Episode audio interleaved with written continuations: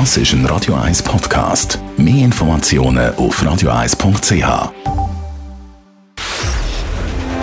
Shortlist. Namen, wo Schlagzeilen machen. Diskutiert von Mark Jäcki und dem persönlichen Verleger Matthias Ackeret. Jetzt auf Radio 1.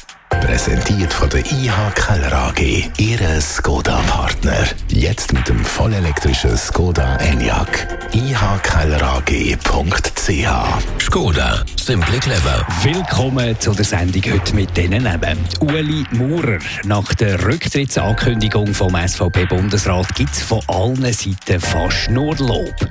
Ursula Andres. Vor 60 Jahren hat sie James Bond zu einer sagenhaften Karriere verholfen. Sie selber ist sauer auf Produzentenfamilie Broccoli.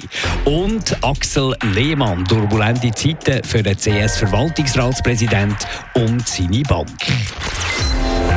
Erinnert einem ein bisschen an die äh, UBS-Geschichte, wo der Staat hat müssen eingreifen wenn man da bei der CS gesagt was abgeht. Freie Fall, die Aktie, was ist sie noch wert? Noch ein Kaffee einem Zürcher Restaurant äh, ist sie noch wert und äh, erholt sich ab und zu ein bisschen, aber die Probleme sind natürlich schon beängstigend. Ja, also es wäre ein sehr billiger Kaffee. Also jetzt ist er auf drei, Minu äh, drei Franken nun und da hast du in Zürich praktisch nie mehr.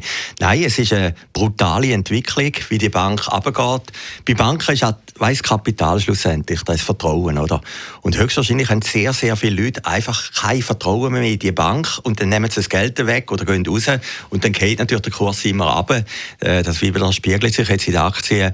Und so einen Trend irgendwie zu umkehren, das ist praktisch unmöglich. Eben, das ist ja auch noch schwierig für die Führungskrew jetzt. Die probiert natürlich nach bestem Wissen und Gewissen zu kommunizieren, Sicherheit zu verschaffen, bewirkt zum Teil das Gegenteil, aber hat eigentlich halt ins fallende Messer hineingegriffen. Also die CS ist im Niedergang, wenn man jetzt das ein bisschen drastisch ausdrücken schon bevor da die aktuelle Crew jetzt am Werk ist. Die probiert alles und, und schafft irgendwie den Turnaround nicht. Ja, die aktuelle Crew hat natürlich ein riesen Problem. das ist ein riesen Dampf, oder? Eine Strategie zu ändern. Das machst du nicht auf heute auf morgen, sondern da geht Monate. Und ich meine, jetzt fordern alle, dass irgendein schneller Strategiewechsel ist. Wenn der nicht klappt, dann wird alle der 50. sein, was gemacht haben.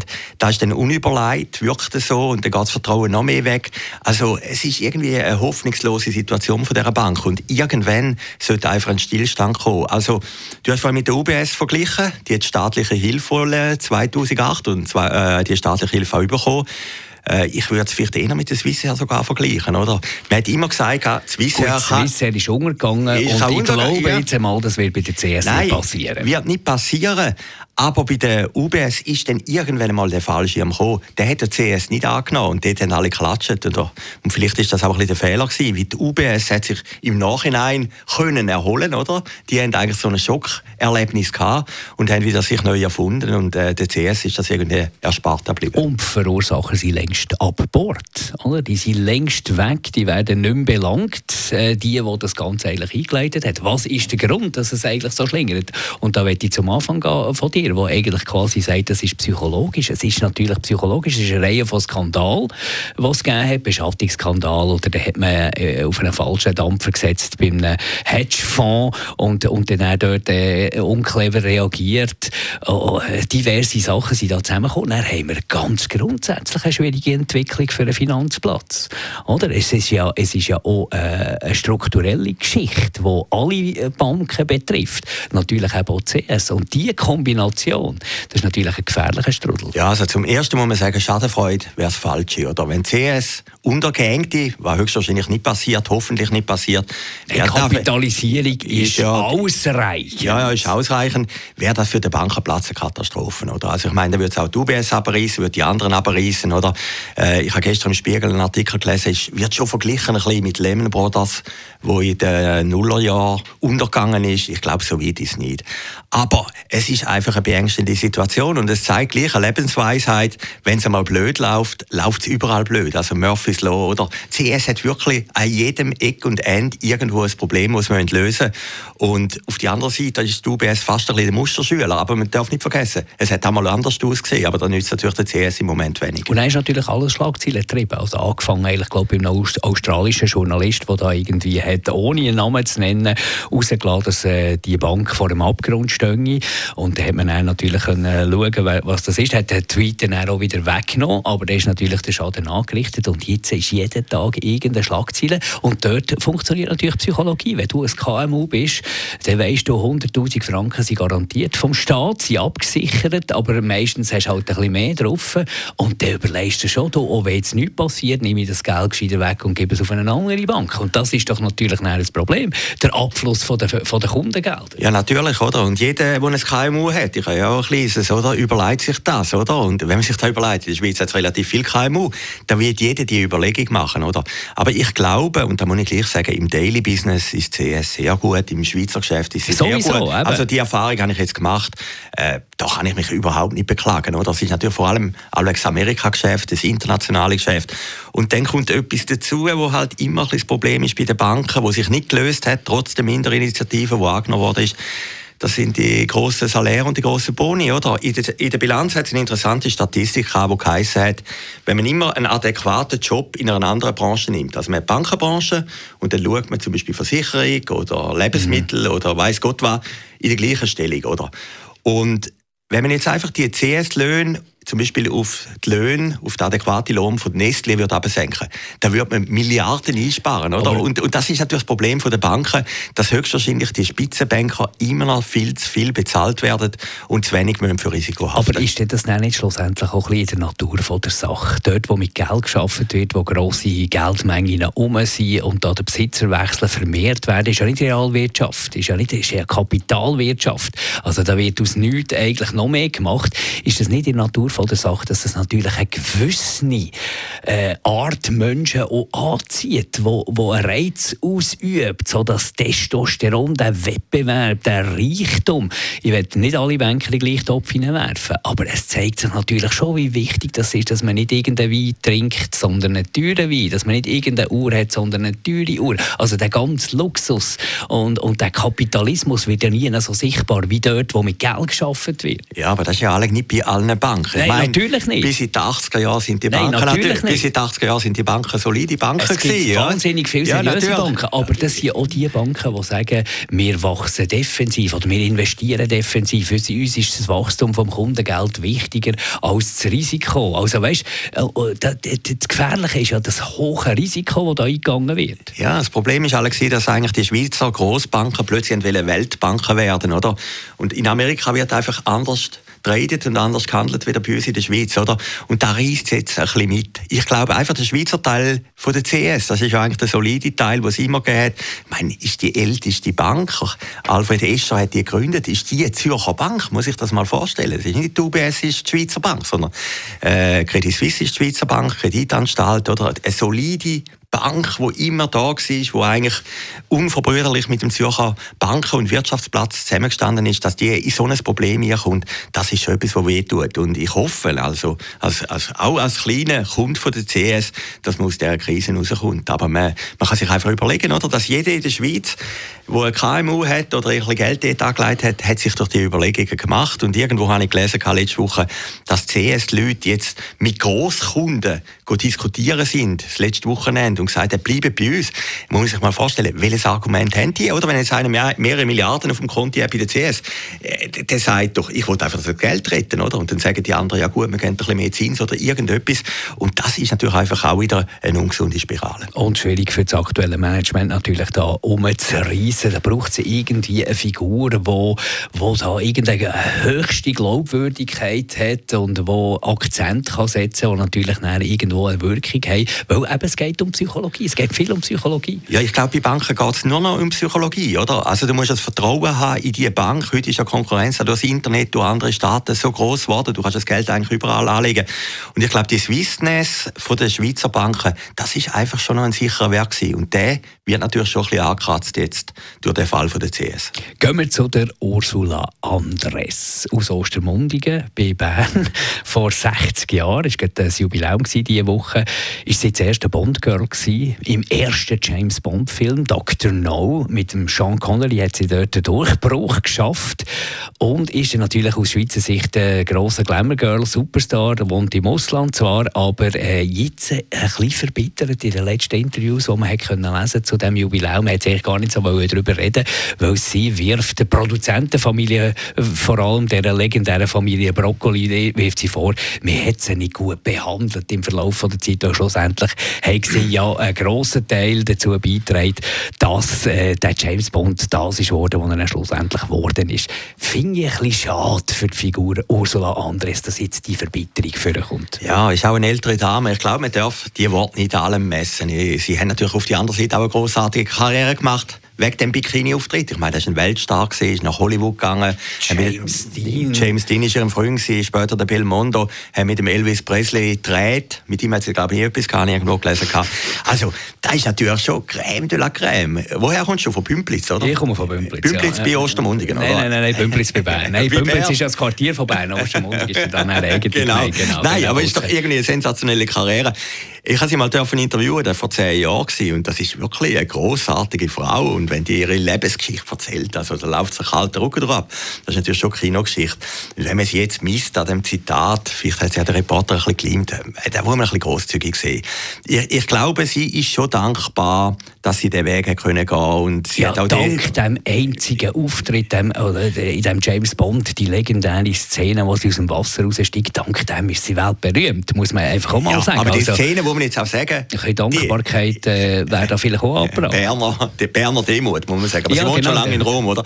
Aber muss ich sagen, gestern Abend habe ich irgendwo auf einem Sender die Szene wieder gesehen. Und die, die, ist natürlich grandios, oder? Also, viele Frauen sind mit dem Bikini aus dem Wasser gekommen, können wir heute vielleicht gar nicht mehr so zeigen. Aber Ursula Andres ist die Beste gewesen. Also hoffen wir, dass sie sich da versöhnen mit der Geschichte von James Bond, Ursula Andres in Rom. Liebe Grüße dorthin und trotzdem alles Gute zum 60 Jahr Bond-Jubiläum. Gehen wir noch zum Uli Maurer. Am Freitag hat er den Rücktritt erklärt, völlig überraschend. Hat er da eine Medienkonferenz gehabt, erst so um die 12 Uhr. Hat man langsam so das Gefühl gehabt, das könnte ein Rücktritt sein.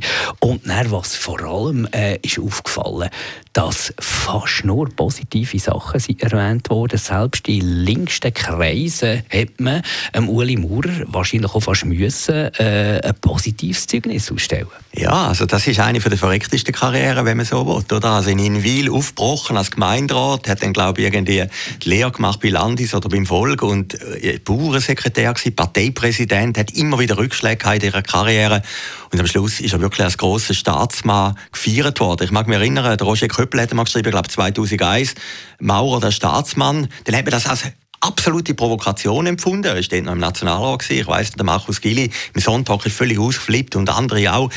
Und, und plötzlich paar Jahre, 20 Jahre später, ist er der große Staatsmann. Und äh, das ist eigentlich eine der spannenden Karrieren. Also vielleicht vergleichbar mit der Ursula Andres, sage jetzt mal auf schweizerischer Ebene. von, von, von, von, from Zero to Hero, grosser Staatsmann, hat natürlich auch peinliche Auftritte gehabt. In Amerika hat er nicht die beste Falle gemacht. Was ein bisschen ungerecht war, wie der Uli Maurer hat mal in Amerika gelebt und der redet gar nicht so schlecht Englisch, aber höchstwahrscheinlich war er nervös und es war einfach eine blöde Situation gewesen. Aber, da muss man gleich auch sagen, er ist als einziger Schweizer Bundesrat von all drei Grossen dort empfangen worden, oder? Ich meine, Putin will sich heute niemand mehr zeigen, aber vom Putin, vom, vom Trump ist er, vom äh, Chinesen ist er empfangen worden. Also ich habe gefunden, das ist aber gleich ein Renommee und eine Wertschätzung gegenüber einem Schweizer Bundesrat, was so noch nie gegeben Und ich glaube, was er wirklich eine riesengroße Begabung hat und im aktuellen Bundesrat muss man sagen, ist er das Maß aller Dinge in Sachen Kommunikation. Wie er da bei der Corona-Pandemie dort die Notkredit kommuniziert hat und nicht nur in der Schweiz äh, Vertrauen geschaffen hat, sondern auch im Ausland äh, Lob hat abzügelt für die unkomplizierte Art und Weise und wie er das da auf den Punkt Punkt gebracht hat, das hat man im Bundesrat schon lange nicht mehr gesehen, so eine Kommunikationsgabe. Also er hat es geschafft, Sachen wirklich äh, abzubrechen, auf einen Punkt zu bringen, dass man keine Fragen mehr hat, dass alles klar ist. Und ich glaube, das ist eine Fähigkeit, die wo, wo man selten findet. Ja, das ist großartig. Da muss man auch CS loben. Sie war ja dort am Anfang dabei mit diesen Krediten, oder? Also es ist nicht alles schlecht, was CS gemacht hat in den letzten Jahren. Also im richtigen Moment für die KMUs irgendeinen Notkredit. Ueli Moore hat es natürlich verstanden, oder? Er hat einen super Lauf gehabt und dann hat er immer wieder ein bisschen dran geritzt. Aber es braucht auch ein bisschen Entertainment in einem Bundesrat. Ich meine, Dale Berset ist der andere, der auch ein bisschen für Spannung sorgt. Wenn alles einfach 0815-Typen sind, ist die Regierung auch langweilig. Und ich glaube, das wird ein bisschen fehlen bei Uli Maurer. Oder auch die Sprüche, keine Lust oder ein Zeich oder was er immer gesagt hat. Man hätte ja auch ein bisschen banget auf die. Wie, also wie das ab und zu ist der Provokateur schon durch, durchgedrungen. Ja, natürlich. aber man hat auch den Provokateur geliebt. Oder? Man hat ja eigentlich wollen, dass er ein bisschen provoziert. Oder? Und von dem her ist Uli Maurer wirklich eine gute Figur gewesen. Ich mag mich erinnern, also, er ist auch ein Beispiel, wie es im Leben manchmal geht. 2008 ist der Uli Maurer völlig unten. Als Parteipräsident ist er ersetzt worden durch den Toni Brunner. Äh, er wollte eine Kommunikationsagentur gründen mit dem Gregor Rutz, hat nicht so richtig gewusst, was machen, ist noch ein bisschen Nationalrat gewesen. Und dann ist plötzlich die riesige Chance gekommen, Bundesrat zu werden. Er ist dann angetreten zusammen mit dem Christoph Blocher. Die Strategie war, äh, der Maurer ist eigentlich das kleinere Übel und, und, und der Blocher wird eh nicht mehr gewählt. Und dann im letzten Moment ist dann plötzlich der Bauernkönig, der SVP-Nationalrat aus dem Thurgau, der Walter gekommen. Und es hat einen Gang gegeben, der letzte Gang, der dritte Gang, der entscheidende, da haben beide gleich viele Stimmen gehabt. Und wenn der Walter dort nicht auf seinen Zettel geschrieben hätte, Maurer, der, dann ja. wäre eben nie der Maurer Bundesrat geworden, oder? Also es ist, es ist haarscharf gewesen. und für mich ist das eigentlich immer ein, ein Lehrstück. Es kann im Leben irgendwie immer weitergehen, im Positiven oder auch im Schlechten, aber bei Maurer ist es eigentlich immer im Positiven gewesen. Er ist immer gestolpert und ist dann wieder einen Schritt weitergekommen. Und jetzt reiht sich natürlich das Kandidatenkarussell. Wer in dieser Partei sagt eigentlich, wer da in die Grenze kann kommen, wenn man auf das Ticket kann schreiben kann? Ja, wegen dem Mann, den ich immer interviewe, ist sehr wichtig, oder? Äh, also die haben ja eine Findungskommission. Sie haben eine Findungskommission, oder? wo der Toni Brunner drin ist, ich glaube, der Christoph Blocher ist drin, der Präsident ist der, der Bader, auch ein äh, Blocher näher Mann gewesen, der Fraktionschef, der ehemalige, noch andere natürlich. Und die müssen jetzt einfach die richtigen Kandidatinnen und Kandidaten bringen. Und wir haben jetzt durch die Absagen im Kanton Zürich werden wir wirklich ein Loch haben. Und ich finde auch interessant, dass gerade der Tagesanzeiger, der eigentlich immer ein bisschen gegen die SVP und so geschrieben hat, plötzlich sagt, ja, jetzt kommt kein Zürcher. Mhm. Für Zürich ist das eine Katastrophe, oder? Und es hat schon ein bisschen etwas, oder? Ich meine, Zürich ist der einwohnerstärkste Kanton von der Schweiz, ist der Wirtschaftsmotor von der Schweiz, ist eigentlich immer im Bundesrat vertreten gewesen, mit einer Ausnahme, glaube ich, vor etwa sieben Jahren nach der Abwahl oder nach dem Rücktritt von der Elisabeth Kopp. Und, und jetzt könnte das auch wieder passieren. Und äh, du bist natürlich viel zu bescheiden für das zu erwähnen, aber heute Abend, heute Donnerstagabend, 15 Jahre Teleblocher wie gefeiert, mit einer, glaube mit einer Sendung, die dort aufzeichnet wird, im Haus der Freiheit, im Toggenburg, in Ebner Kappel, im, im Restaurant von Toni Brunner. Also man muss kein Prophet sein, für zu sagen, dort ist sicher von dieser Findungskommission der Christoph Blocher dabei und der Toni Brunner dabei. Also zwei sind mindestens dort. Also ich gehöre, ich gehöre nicht dazu. Du gehörst ja. nicht dazu. Also werden wir heute Abend erfahren, wer eine Chance hat und wer Nein, nicht. es ist natürlich, wir haben das jetzt 15 Jahre gemacht, das Teleblocher, durch alle Höhe und Tiefs. Im Moment läuft es sehr gut. Wir haben 15'000 Klicks pro Sendung. Das ist also für das Internet sehr, sehr viel. Und am Anfang hat es ja die Anfindungen gegeben und Krisensitzungen im Bundesrat. Und wir haben das jetzt einfach immer durchgezogen. Es sind jetzt bald 800 Sendungen. Und eigentlich, dass heute Abend das Jubiläum ist, ist eigentlich ein riesen Zufall. Also wir gehen in das Haus der Freiheit. Äh, dort ist der Toni Brunner. Das ist eigentlich der Kandidat des Herzens. Oder? Genau. Alle, alle aber, wollen den, aber, aber er, er will nicht. nicht oder? Wobei, das heisst nicht. Er hat ja nicht Parteipräsident äh, werden ja, okay. aber ich glaube, jetzt er wirklich... Und der Peter Wanner, ein Altlinker, heute natürlich der große Medientycoon aus dem Aargau, praktisch alle Fernsehsender, die meisten Radiosender und die meisten Zeitungen gehören, äh, hat geschrieben, Brunner vor Präsident, oder? Er fordert eigentlich für die Schweiz, wie er geschrieben hat, den Brunner als Präsident. Aber viel spannender finde ich eigentlich, wie ich rechne selber nicht, dass der Toni macht, dass seine Partnerin, Testa Friedli, könnte in die Grenze kommen. Und oh, die arbeiten ja auch im Haus der Freiheit mit dort, oder? Die, ja, die äh, serviert dort, oder? Zwar Politologin und alles, die serviert dort. Aber sie hätte einen riesen Vorteil natürlich. Sie ist eine Frau zum einen, sie ist gebürtige Bernerin, Und du. sie ist auf dem Zürcher Flügel, ja, auf, der, auf dem Kurs auf natürlich ganz klar. Und, und der Toni Brunner wäre irgendwie auch noch Und du bringst den Toni Brunner auch irgendwie noch rein, oder? Es könnte schon noch interessant werden. Jetzt sagen alle Rösti, aber ich tippe eigentlich eher im Moment ein bisschen auf Friedli. Und wir hätten natürlich noch jemanden aus der Ostschweiz, oder? Die Ostschweiz wäre nachher im Bundesrat sehr untervertreten gewesen. Es hat natürlich einen Nachteil, Frau Keller-Sutter kommt ja gerade aus der Nähe. Also St. Gallen hätte dann zwei Bundesräte, Bundesrätinnen. Aber äh, das ist ein bisschen die Ausgangslage im Moment. Ich glaube nicht, dass der Kanton Zürich noch jemanden bringt, wo, wo sie irgendwo schafft ins Parlament. Valabli Kandidat ja, haben ja schon bereits abgesagt. Ja, der, der Roger Köppel hat alle keine Chance im Parlament, obwohl er ja verbal sehr, sehr gut ist. Äh, der Tommy Matter allweg auch nicht so richtig und die, die drei Schwer, Schwergewichte, die haben abgesagt und, und von dem her wird es jemand sein, der alle den Zürcher Kurs verfolgt und nicht aus Zürich kommt. Also aber heute Abend wird zuerst mal gefeiert, diskutiert und gefeiert. 15 Jahre Teleblocher, Glückwunsch Matthias, dass also, so lange durch, das ist überlebt hast. Ja. Auf die nächsten 15 Jahre ist man ja. versucht zu sagen. Ja, ja, klar. Nein, ich meine, es ist die älteste, immerwährende Internetsendung, muss ich immer noch sagen. Es ist Digital Switzerland, bevor es das überhaupt gegeben hat, oder? Und äh, wo man das, also die Idee ist ja nicht von mir gewesen, sondern von Norbert Neininger, dem Verleger von der Schaffhausen Nachrichten, der leider verstorben ist, wo er das 2007 erfunden hat hat es kein Internetfernsehen in dem Sinn gegeben. Also von dem her ist das von ihm, und da kann ich ihm wirklich sagen, ist das wirklich eine Pionierleistung. Also gut, die Shortlist noch nicht so alt, aber wir arbeiten dran. Äh, die Shortlist macht jetzt zwei Wochen Herbstferienpause und dann sind wir dann wieder zurück. Danke vielmals für das Interesse und ganz eine gute Zeit. Shortlist mit dem Mark Jäcki und dem Matthias Ackeret zum Nachlesen und Abonnieren als Podcast auf radioeis.ch.